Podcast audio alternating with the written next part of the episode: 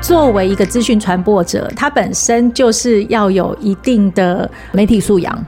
对，那当然，大众传播媒体会有一些规范在，那可能在自媒体的部分呢，相对来说会比较没有那样的规范，但是也因为这样子都要更自我要求，我自己也会希望做到自我要求这件事。那你会希望能够要求纠团，就至少能够在这个资讯的曝光能做到什么呢？呃，不敢要求，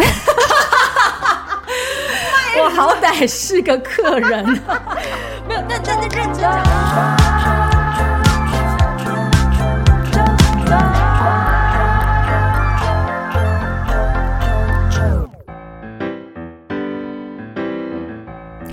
欢迎收听周团，我是啾啾。继上一集你听完了陈星为大家做的在这个高雄的相关的一些九合一选举的整理，我们接下来这一集呢，就是要来跟大家关注到的是在屏东这一块哈，因为我有听众朋友呢，他可能也都是在这个屏东生活着，然后在听着啾团。在场的这一位呢，是我们好事联播网港都电台的新闻组组长万晨星，晨星你好，周好，大家好，跟你们爆料一个小秘密。我其实呃跟陈星互动的时候，我都叫他教官。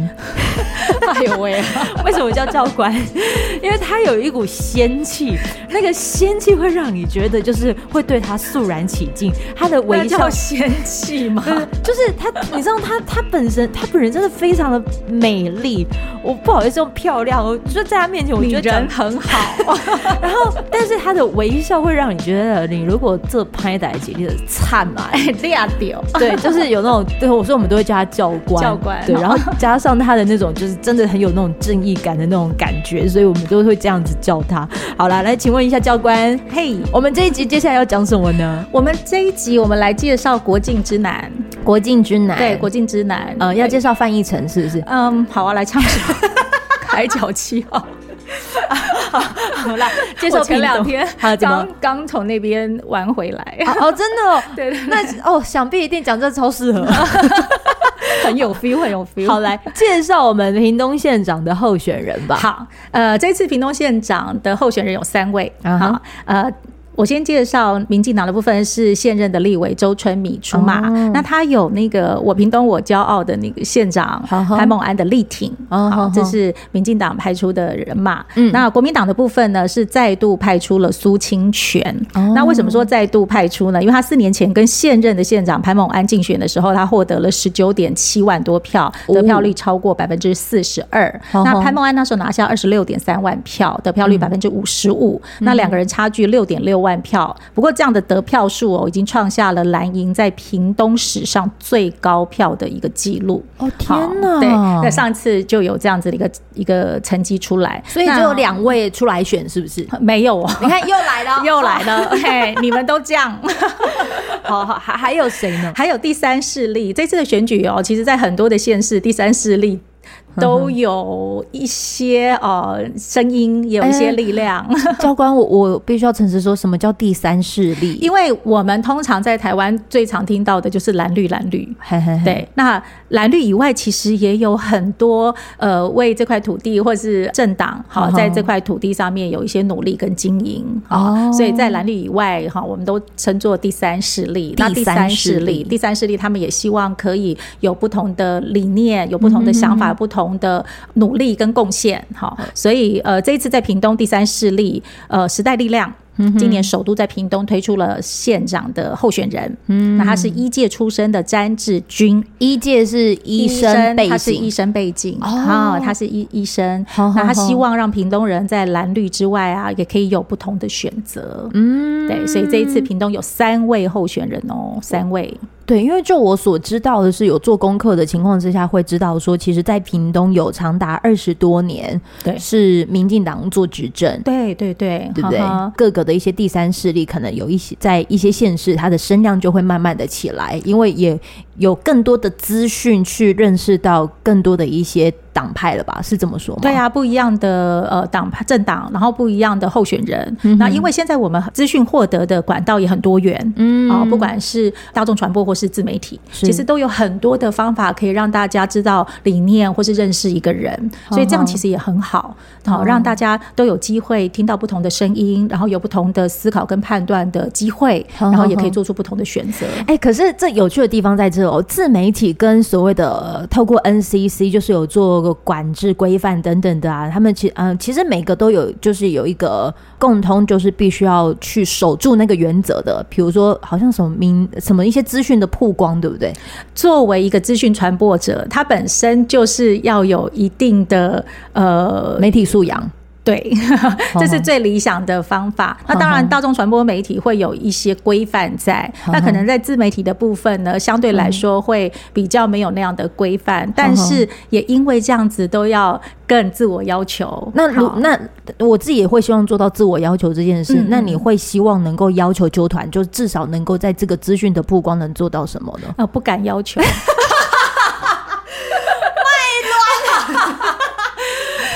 好歹是个客人，没有，但但那认真讲，就你这个专业的这个新闻视角，你真的去看的话，比如说好，呃，民调前十天不能讲嘛。对对，不能讲。对，就是像比如说我这个呃 podcast 上架，嗯，我们其实就因为已经算是选前的前一周了，对，所以我们一直都没有提到的内容都是跟呃没有提到什么，没有提到民调。其实一般大家哈在选前常听到的是民调封关嘛，那个就是选前十天，哦，就是从十一月十六号的凌晨零点开始到十一月二十六号投票日下午的四点为止，都不可以用任何的方式来发布候选人或是选举相关的民调资料，也不能够报道，不能散布，不能评论，不能引述。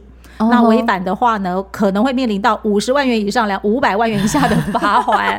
对，这个不能，因为呃，这个民调可能会影响选情或者什么，这个就是规定哈，是不能。所以我们在谈论这些事情的时候，我们当然都不会去提到呃任何民调的资料，是不会的哈，这样子。那可能哈有一个呃，大家听这样子会觉得好像蛮蛮抽象的，好，很抽象，到底是。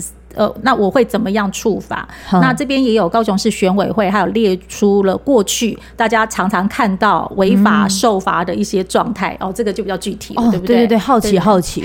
有时候民众会因为一时大意或是不清楚规定，然后会用脸书啊、用赖啊、用 PTT 或是其他的社群网站，就把有民调的资讯转发出去，嗯、这是不行的哦，好不好？因为现在大家。对于社群的使用都，尤其是 Line，对对对对，认同请分享这个民调几趴，那个民调几趴，你认同吗？认同请分享，不行，五十万的罚单直接给你，被抓到就不好了。对，然后再来就是政党或是候选人，他们在从事竞选助选的活动时候啊，对，为了催票拉抬选情，会有公开宣讲引述相关的民调，这样也不行，就是在选前十天都不能做这件事情。然后还有就是网络媒体啊、电视媒体或是平面媒体的报道引述民调。或是好节目主持人、来宾在讲述评论相关的民调，这些都是不可以的哦，会有可能被罚五十万以上五百万以下。嗯，那如果我可能就是讲一个社会现象，说现在目前的数据百分之几的的年轻人他关注这个社会议题的比例？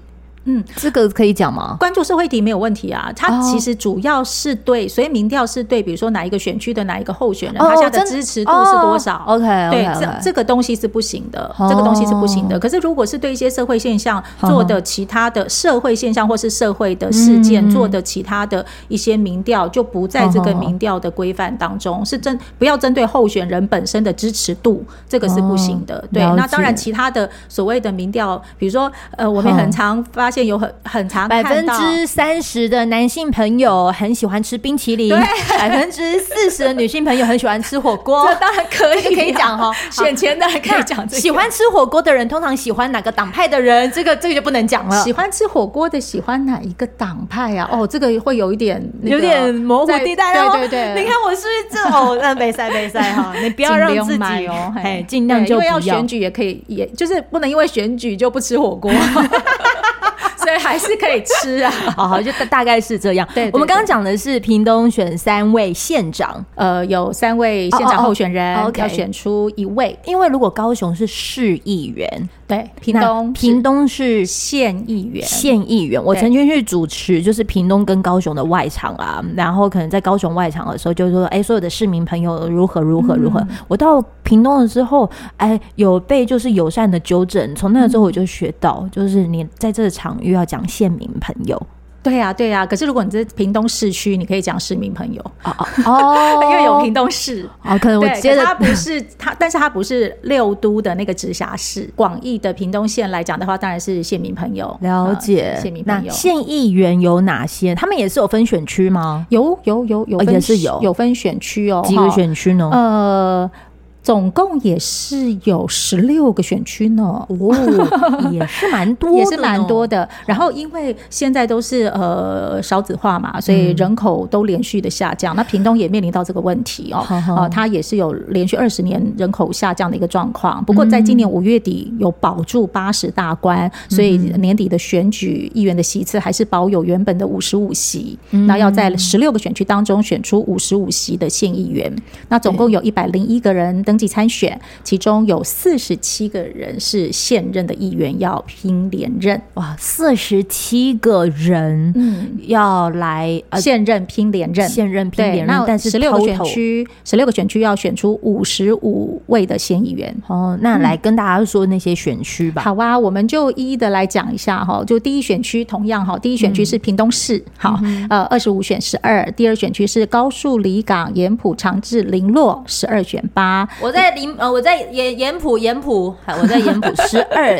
对，大家可以，哎，大家可以听一下，就是在哪一个？对，你知道我就特特哪个乡镇市哈？我们可以来听一下是哪个乡镇市？十二选八，对。然后第三选区呢是内埔、潮州、万峦、竹田、芳寮跟新皮，十六选十。哦。第四选区是万丹乡、东港镇、新园乡，十三选八。万丹。万丹是红豆，对，我现在脑袋都是跟十六选八，所以是一半一半，十三选八？哦，十三选八，对，第四选区是十三选八这样，那第五选区是坎顶、南州、林边、加东，五选四。哦，五个选四个，对，第六选区是枋山、车城、恒春跟满洲乡，七选三，七选三，车城的那个的绿豆蒜好好吃哦，我前两天也有经过，你有吃吗？我没有，因为。我们吃好饱，因为屏东也有好多好吃的东西，好好吃，我好想吃那绿豆蒜。绿豆蒜，OK，好好，这是车城十第六选区哈，实际选多少？呃，七选三。啊，七选三，第六选区，然后第七选区是琉球乡，大家熟知的小琉球。哦，三选一，海龟碰到要罚三十万哦，不要乱摸，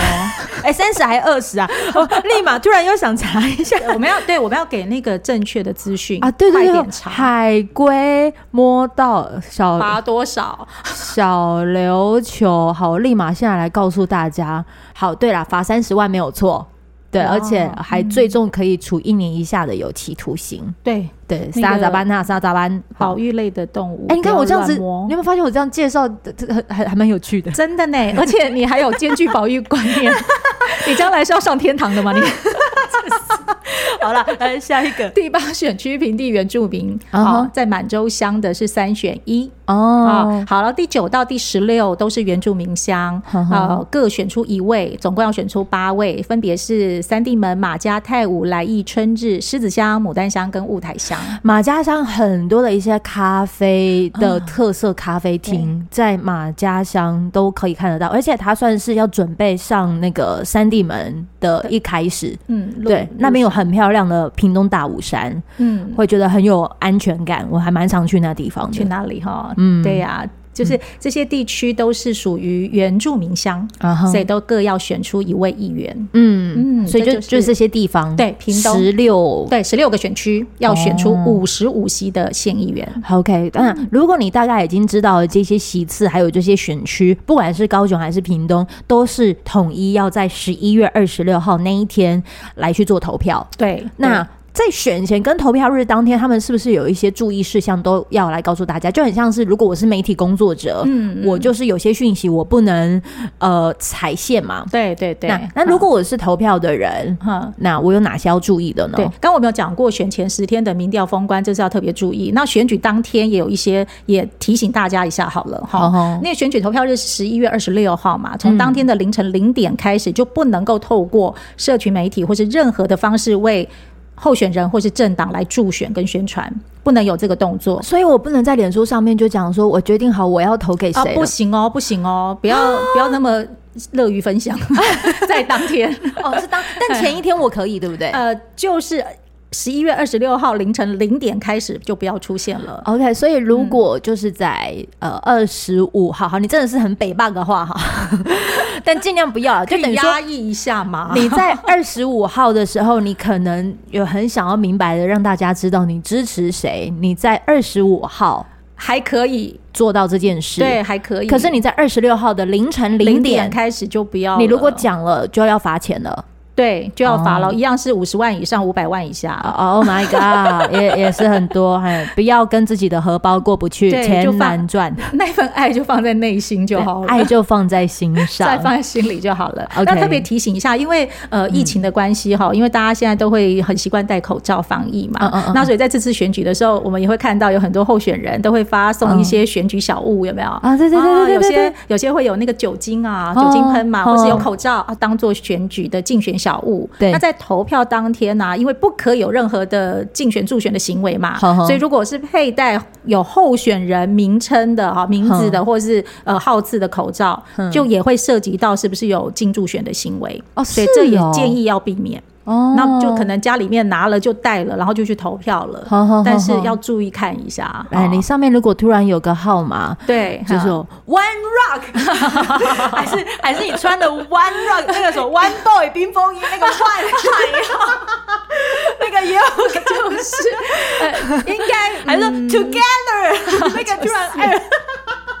我是北吧，对，他当然会有一些判定啦，他会有些判定，就是你有没有那个进驻选的意图嘛，会有，不过能避免就尽量避免啦，因为这个当然就是呃，能够很顺利的投完票就好，就不要有任何的争议出现。对对对对对对对对。对，就这也是一个特别的提醒，因为以往可能那个口罩这种竞选小物比较没有出现，但是这次的选举大家会看到比较多，对，非常多非常多，或者是你要进去之前你要拿酒精的那个容器喷一喷啊！酒精容器上面有号码，有候选人的名字。嘿，母汤哦，嘿，就母汤哦，这就母汤哦。你被看到，也就只是会被检举。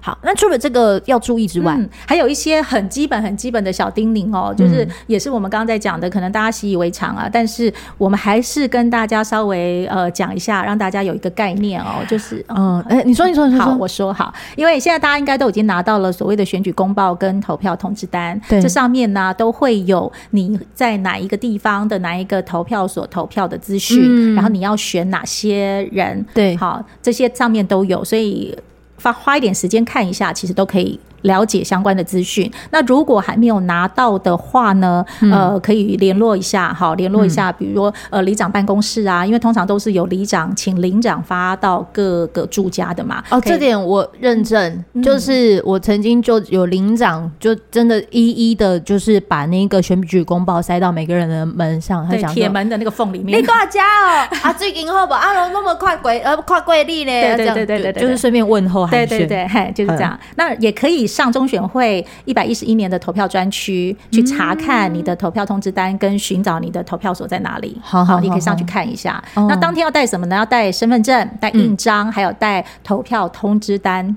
去投票，这个是要带的东西。然后到了现场之后，当然呃有投票过的呃朋友都知道，就是会出示你的身份证，让大家呃在现场的工作人员可以检查一下，对，然后确认之后就会领选票。那接着就会在选举人名册上面签名或是盖章，盖你的印章或是按你的手印，好，就会做这件事情，代表你已经把票领好了，然后进到圈选处去投票。那投票的时候呢，其实要用现场的那个圈选的工具。嗯，好，圈选的工具，你大家应该就会有一个白色的那个塑胶的那个笔，对对对对，类似像笔的笔盖的那个东西，要用那个去圈。你不可以很开心的盖自己的印章认证，也不可以觉得哈，我用大拇指按下去，那个 那个都是废票，哦，那就叫废票，那个那个都不算数的。对，然后还有一个是因为今年有一个公投的案子嘛，所以就是选票。好，明代的选票，呃，明代啦，还有市长啦，好的这些呃里长的选票，嗯，跟公投票是不同的票轨哦，现场都会指引，现场的那个工作人员都会指引，就是不同的票要投入不同的票轨啊。如果投错会不会就变废票？投错票轨也是有效票，但是就会增加在投开票的时候的一些困扰。哦，你就是给公务人员添麻烦呐，不要做这种人好不好？我听到这边，他心里就想说，原本有要去参加选务工作的那一些人呢，就心想啊，对啦，就是帮我们说话，对，这样们不要麻烦。而且我必须要说啊，前几天我参加投票的时候，我没有带这张。也可以投啊，其实就也可以领票，其实是可以。我没有带那个投票通知单，然后也没有带到印章，但是我带了身份证去。其实身份证是最最最最最最重要的依据。为什么要带这一张呢？是因为你要方便选务人员很快速的能够拿那厚厚的一本，对，查询到你在哪里。这其实是最重要的，就是因为他这边会写嘛，你就是直接翻到第七十几页的几号。他就是要找到你的名字，直接签名。嗯、对，如果你不想要给公务人员添麻烦，你要么就是你很明确的直接记下来，你是在你是在第几页，然后就这样子让他去做查询。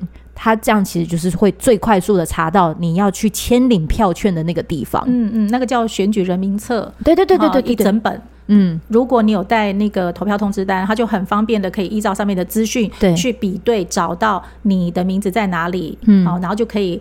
让你做领取的动作，这个就是很方便快速，不会浪费时间。你不要就是以为说那些选务人员都很像是那个在测试的大娇小娇一样，有没有？以为翻很快，你告诉你他的名字，告诉他你的名字之后，他就很会翻。没有，不不不，对 对，尤其外面如果有人在排队的时候，基本上都会有一个时间压力，那、嗯、大家都可以很希望投票的秩序可以很顺利。这一集啊，最珍贵的就是能够邀请到陈心来跟大家聊有关于就是像呃，不管是社会议题还是选举的说明，他都可以非常有条理的把他的所有的那些获得到的资讯，用最白话的方式直接告诉听众。再加上，因为真的是在，尤其是你在广播，嗯，做这种新闻工作者，你应该会发现到，就是说。只有把资讯混杂资讯到你这边做归纳总结，对，这算是你的职务，对不对？对，我我觉得那个呃动作哦很重要的是，因为我们是广播，所以我们都是靠听哦。嗯、我们最大最大的呃希望做到的事情，就是把很庞杂的资讯可以很有条理的。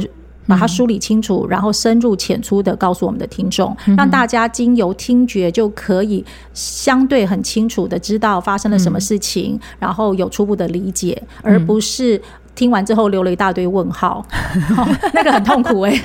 就是你用看的哈，不管是呃影片啊，或是平面的一些资讯，你看不懂啊，听不懂，你看不懂，你还可以。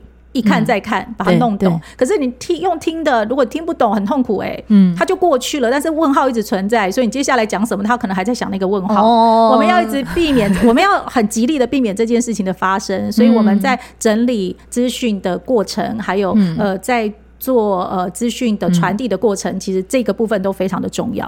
我有一次在骑车停红绿灯，嗯，我就看到就是旁边不是现在都有很多选举布条吗？对对对。然后对我印象很深刻的一个布条哦，一个是 A，一个是 B 候选人，他们都是同样要选那个市议员。嗯。然后左边的那一个呢，他写的就是呃，他没有说我未来要做什么事，但他就大概讲了几个政见，他关注的。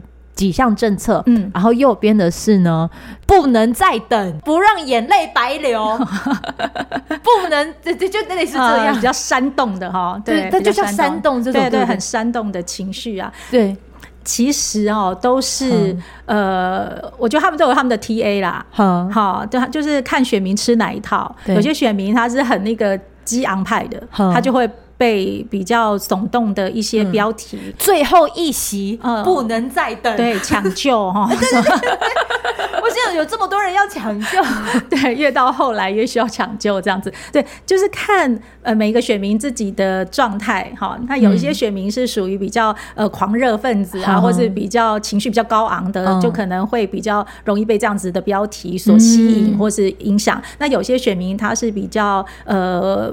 比较稳定情绪的哈，或是比较冷静的，可能他会花一点时间去看一下政见，或是看一下论述，这是。不太一样的。那当然就是，我觉得台湾很好哦，台湾是一个不管是在自由跟民主的脚步都走得非常非常前面的一个国家。嗯、台湾是很幸福的地方，嗯、而且呢，在台湾，呃，只要具有投票权的人，嗯、他是票票等值的。等于什么叫票票等值呢？嗯、等于是说，就是他不会。不会分你的呃年龄，不会分你的性别，不会分你的社经地位，这些都不会影响你。每个人都有宝贵的一票，都可以经由你这张选票去选出你心目当中理想的人选。因为我们一般在讲政治，政治是什么呢？政就是众人之事嘛，治是管理跟治理，所以管理众人之事就是政治。你看大家是不是果然教官对不对？好，那个那个文学素养也不是不要讲这个。一下，好了，你你说政，我们在讲的是政治，政治对，政。是众人之事。众人之事，对，治呢是管理的意思。哦、那管理众人的事情就叫做政治。哦、对，那我们今天就是呃选出呃我们心目当中觉得可以帮我们管理众人之事的理想人选。哦，那我们每个人就只要有投票权的人，哈、嗯，都可以呃有那宝贵的一票，可以去选出你心目当中的这一位你觉得理想的人来为我们服务。嗯嗯，好，那这个部分其实。我们放眼望去，全世界的国家，在台湾算是走在很前面。嗯，因为我所知道的是，有些国家，尤其是它对于女性，它是有更多规范限制的。对对，女性出来投票也是会有限制哦。对，曾经还有一些国家是不准女性来进行参政这件事哦。对对对，所以刚你讲到票票等值这件事情，我印象好深刻。那个时候我们其实在做这个。呃，主题讨论之前，嗯、也就是说，每一张票其实都有相同价值，价值都一样，只是你投下去，你是凭自己的爽感，嗯，还是其实是 就是抢救？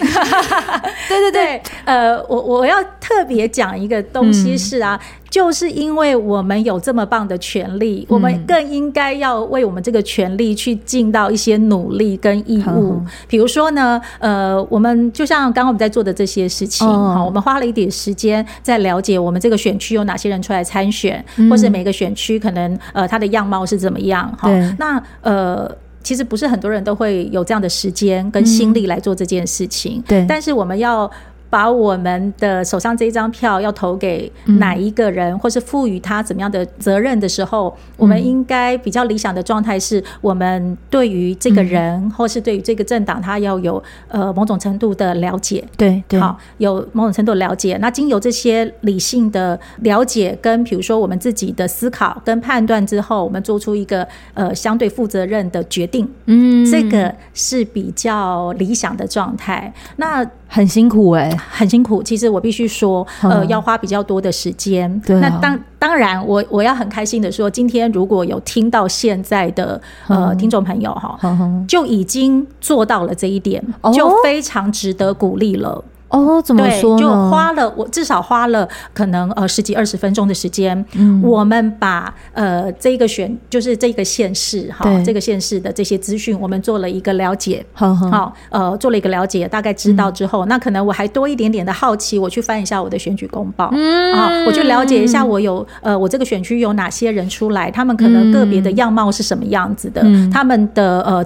理念是什么样子的，大概了解一下，其实这就是所谓的资。讯收集，我经由一些资讯的收集，然后加上我自己的思考跟判断，我才决定我要把我这张票的责任赋予给哪一位候选人。对，这个是比较理想的。那要不然，其实很容易怎么样？很容易是。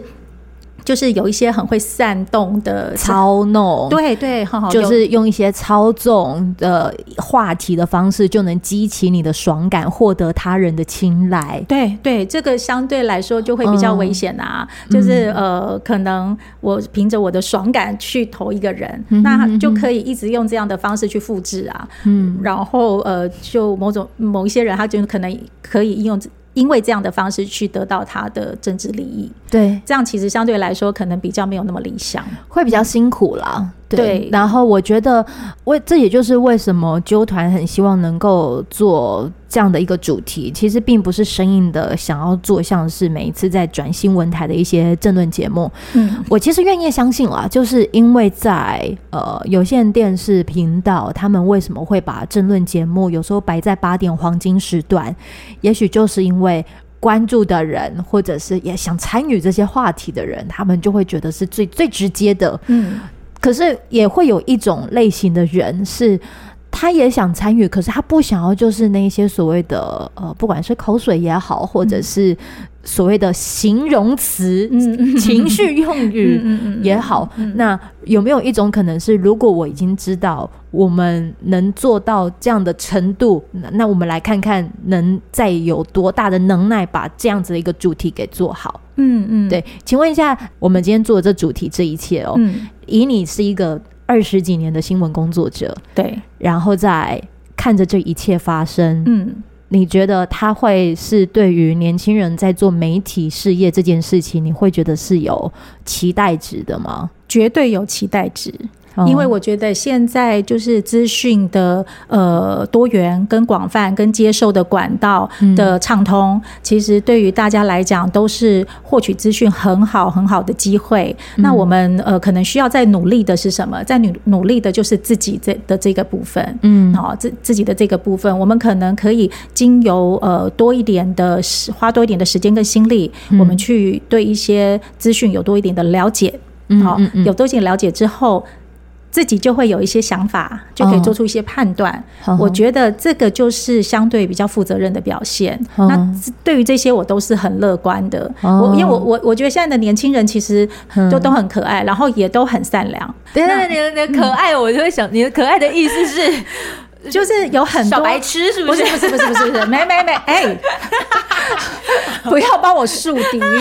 我我真的觉得可爱是啊，大家都有很单纯、很纯真的那一面，嗯、哼哼其实都有。对，对，只是用在哪一个地方。对对，那我会希望是大家可以就是在一些公共事务上面，可以有多一点的观察跟多一点的理解，嗯、然后加上自己原本有的很善良、很纯真的那个特质，嗯，就可以。做出相对比较理想的选择跟判断，嗯、我会觉得中中间可能有这样的一个努力，其实会更理想。嗯，我我我我会比较期许这个部分啦。我觉得今天纠团这一集的最后，我们就用曾经二零一八年九月十九号，然后就是曾经，就是我的好朋友教官，他曾经给了我一段话，然后我觉得这段话他也对于我们今天的这个主轴算是做了一个。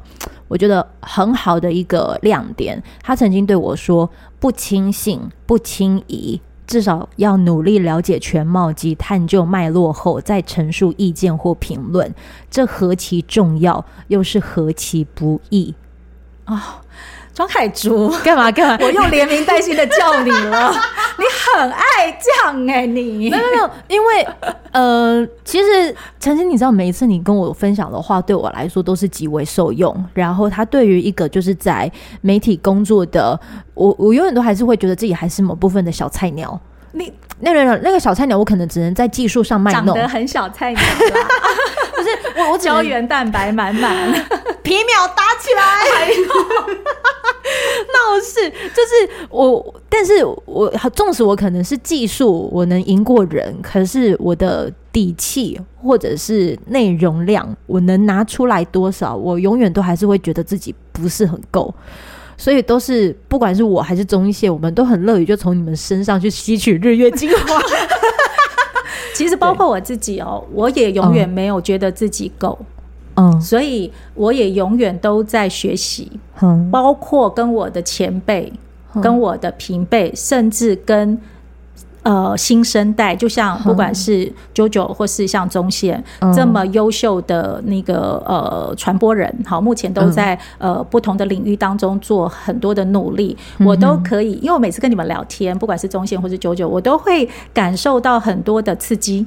就是呃，有有些感觉是，比如说年轻的氛围，有些是对理想的坚持，那、哦、有一些呃，比如说对一些创新的努力，哦、我我都觉得，其实我们人生在世，永远都没有停止学习的时候啦。嗯、哦，我们包括我自己，我也觉得我永远不够，所以我也很乐于跟大家就是所谓的一起学习啦，一起一起，你说教学相长嘛，也是对，我觉得。都很好，至少都获得很多。对。啊，如果你未来也很希望能够就是听见晨星的声音，其实你只要锁定港都电台，然后在呃，那那你我可以知道你报道的时段是在呃，其实我比较多的时间都交给我们的那个全职的编播在报道，嗯、我比较呃采访比较多，哈、嗯，就是因为呃电台的事务有很多需要我们再去努力的，所以基本上。呃，播报的时间比较少了，好，都交给我们年轻人，哈，就是那个胶原蛋白满满的声音。因为有时候偶尔还是会有机会听见，但就还没有一个固定的，对不对？对对，呃，下午五点吧，就是比较常会出现我的声音。好，整点新闻的时候比较长，那多半的时间都是我们很有活力的年轻人在负负责编播的工作，这样子。对，希望你能够就是听完之后，对于各种的一些资讯，其实最主要的就是能够让你产生动机。最常在那个跑校园讲座的时候，都跟听众朋友分享、学生分享，产生动机深就一件事，这其实是现在这世道我觉得很很重要的一一个小技能。对，认同加一。好啦，无论如何，都希望你能够在这节目当中有所收获。再次谢谢你锁定周团，也谢谢晨曦，谢谢啾啾，谢谢大家，拜拜，拜拜。